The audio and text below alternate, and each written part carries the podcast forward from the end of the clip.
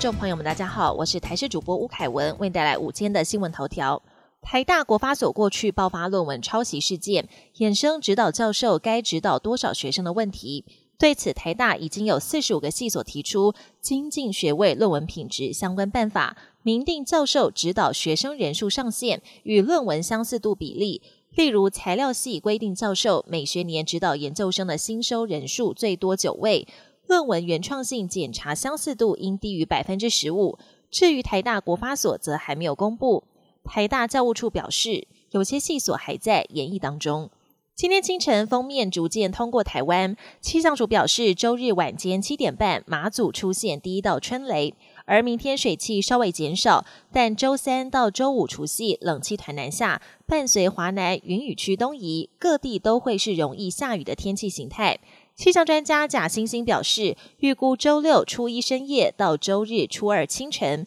受到辐射冷却效应的影响，台北气象站有九到十度的低温，苗栗以北空旷地区甚至有七度或七度以下低温。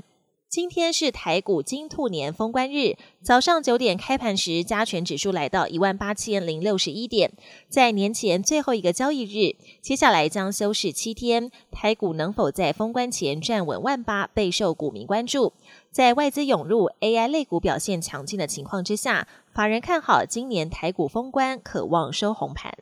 国际焦点。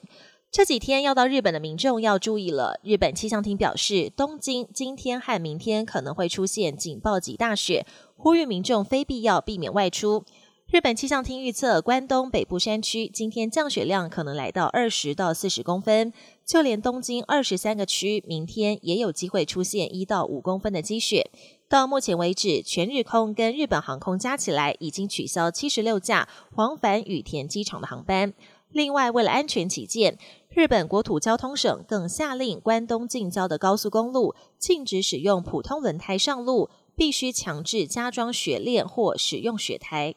美军二号对伊拉克跟叙利亚境内的亲伊朗武装团体发动大规模报复空袭，不过遭受空袭的伊拉克民兵组织名义上纳入伊拉克军队，因此伊拉克政府指控美国违反联合国宪章。然而，美国拜登政府强调，这场空袭只是第一步，美军还会进一步打击伊朗支持团体。中东恐将陷入更多动荡。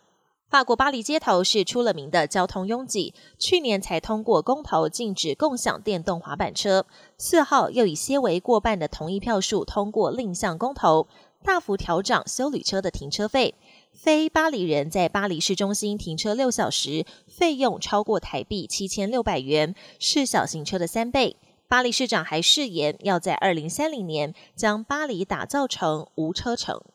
本年新闻由台视新闻制作，感谢您收听。更多内容请锁定台视各节新闻与台视新闻 YouTube 频道。